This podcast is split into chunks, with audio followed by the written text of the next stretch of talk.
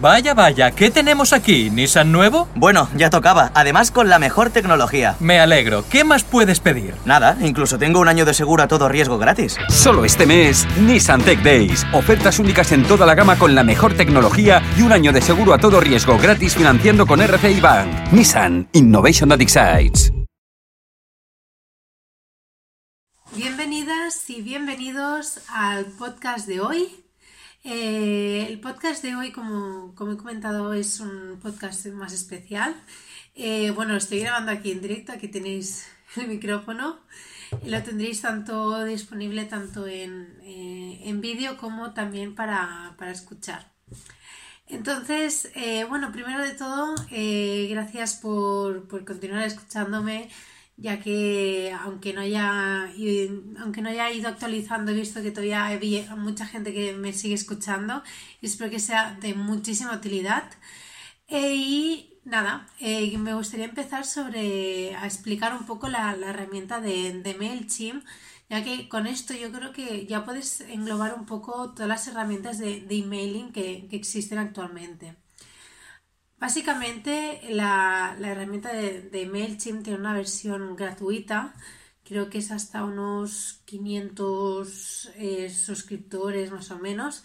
Digamos que para proyectos pequeños o para empezar está genial, podéis empezar con esto y es totalmente gratuita.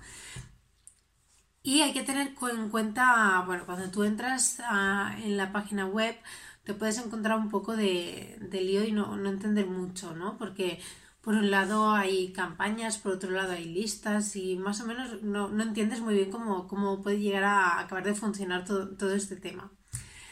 Primero de todo vamos a empezar por las listas. Las listas eh, son donde nosotros vamos eh, recabando, digamos, toda la información de, los usuarios en, nuestras páginas web, en nuestras campañas, donde, tenga donde nosotros tengamos formularios para captar esta información. Entonces estas listas las podemos incluso segmentar eh, según la información que tengamos. Si por ejemplo pedimos, en un formulario el país, eh, también podemos decirle a MailChimp que nos segmente por país. Pero esto es, en, esto es en un listado, ¿vale? Hay que tener muy claro que el listado, que las listas es la base de datos que nosotros tenemos que es muy diferente a enviar a, lo, bueno, a la cantidad de información que nosotros enviamos o hacemos llegar. Para eso está la pestaña que se llaman campañas, campaigns, que eso os lo explico porque es que en todas las herramientas funciona más o menos igual. Y las, eh, las pestañas de campaigns, ahí es donde podéis hacer eh, envíos de emailing puntuales. Me refiero puntuales porque en las mismas listas tú puedes configurar si quieres que reciban, una vez se suscriben a, ese listado, si tú quieres eh, enviarles un mensaje de bienvenida o algún, algún otro tipo de email pasado X tiempo para si quieren comprar o darles más información sobre otro producto o ofrecer nuevos servicios, pero que sea algo más automatizado pero para hacer eh, emails eh, puntuales, tal y como dice la palabra, se utiliza la, herramienta de campañas. En campañas, ahí es donde podéis vosotros eh, diseñar el correo electrónico de que queréis enviar. En, en, MailChimp y la mayoría de plataformas son muy fáciles, no necesitas ningún conocimiento de programación, simplemente sitúas en, bueno, es un drag and drop que se dice, que es esto de, arrastrar, ir poniendo los bloques tal y como a ti te, tal y como tú tienes pensado eh, que salga como debe ser la estructura. Y simplemente, eh, nada, tienes que elegir el, asunto, que recordemos que el asunto es tremendamente importante, es, es casi la primera imagen, la primera impresión que das y, y depende muchísimo del asunto, te abran el correo electrónico o no, independientemente del tipo de contenido que haya, que haya dentro. Me refiero que quizás hay algo que mm, sabes que realmente les interesa muchísimo, pero si viene un asunto de entre todos los correos electrónicos que van recibiendo día a día que no le llama la atención, no te lo van a abrir. Y si no te lo abren, pues al final no reciben ese contenido. Es difícil, no es fácil, y sobre todo el volumen de, de, correos electrónicos que vamos recibiendo al día a día. Y es por eso que también hay profesionales que se llaman copies que se dedican a hacer textos muy atractivos y que, bueno, también que ayudan mucho en todo el tema de, de conversiones. En este caso, por ejemplo, sería que nos podrían ayudar a eh, hacer asuntos lo suficientemente atractivos para que nos abran y conozcan nuestro contenido. Por otra parte, eh, claro, tú tienes, vale, tienes por un lado tienes campañas, por otro lado tienes listas, pero mm, ¿cómo lo sincronizas con tu página web? ¿Cómo haces que esos suscriptores lleguen a, a MailChimp para luego ya hacer, digamos, pues, las estrategias que tú creas necesarias? En, el apartado listas, que parece, bueno, está bastante escondido, la verdad es que es bastante complicado. Eh, tú puedes escoger qué tipo de, formulario y qué tipo de, em, campos vas a, vas a pedir. Eh, por ejemplo, en WordPress existen plugins de, de MailChimp y, WordPress para, para sincronizarlos y también lo puedes poner como, un pop-up, lo puedes poner en... También se utiliza también para Facebook Ads, para captar eh, los leads cuando haces anuncios en, este, en este tipo de plataformas. Y básicamente, eh, bueno, os, enseñaré un poco el tema de, pantallas, a ver para, bueno, cómo llegar. Y, y nada, estas serían, digamos, las claves principales para que os queden muy, muy, muy claras.